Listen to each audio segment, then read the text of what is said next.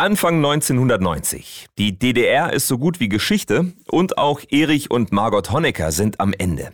Entmachtet und praktisch obdachlos müssen sie um ihre Sicherheit fürchten. Niemand will den verhassten Ex-Staatschef und seine Frau aufnehmen. Doch ein evangelischer Pfarrer erbarmt sich schließlich und die Honeckers ziehen für zehn Wochen in ein Kinderzimmer im Pfarrhaus.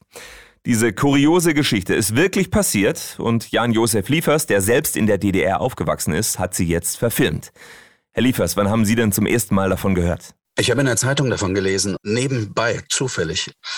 Und das hat mich nicht mehr losgelassen von diesem ersten Moment an. Also ein Diktator, dazu seine Frau, die Volksbildungsministerin Margot Honecker, die meine ganze Schulzeit und Jugend über allem schwebte die wohnen plötzlich ein paar Wochen im Kinderzimmer beim Pastor. Hm.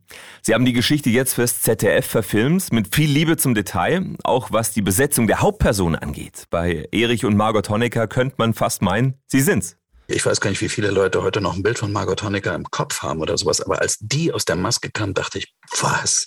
Was ist das denn? Gott, sie ist wieder da. Schnell weg. Sie haben den echten Uwe Holmer getroffen, also den evangelischen Pfarrer, der die Honeckers damals aufgenommen hat. Holmer ist heute 93 Jahre alt. War Ihnen wichtig, was er und seine Familie über den Film denken? Ja, das war natürlich ein aufregender Punkt für mich.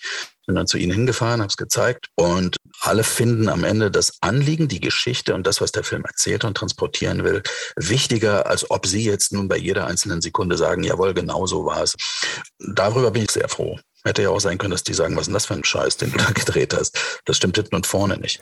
Die Holmers haben ja damals aus ihrer christlichen Überzeugung heraus die Honeckers aufgenommen. Sie wollten Vergebung leben. Hat Ihnen das imponiert, diese Haltung? Solche Überzeugungen zu haben und zu glauben, dass Nächstenliebe und Vergebung etwas sind, was auch für unser aller Leben wichtig ist, also auch wenn du nicht Christ bist. Das muss ich sagen, würde ich hochhalten. Und ich bin dem sehr nahe gerückt durch den Film näher, als ich vorher war.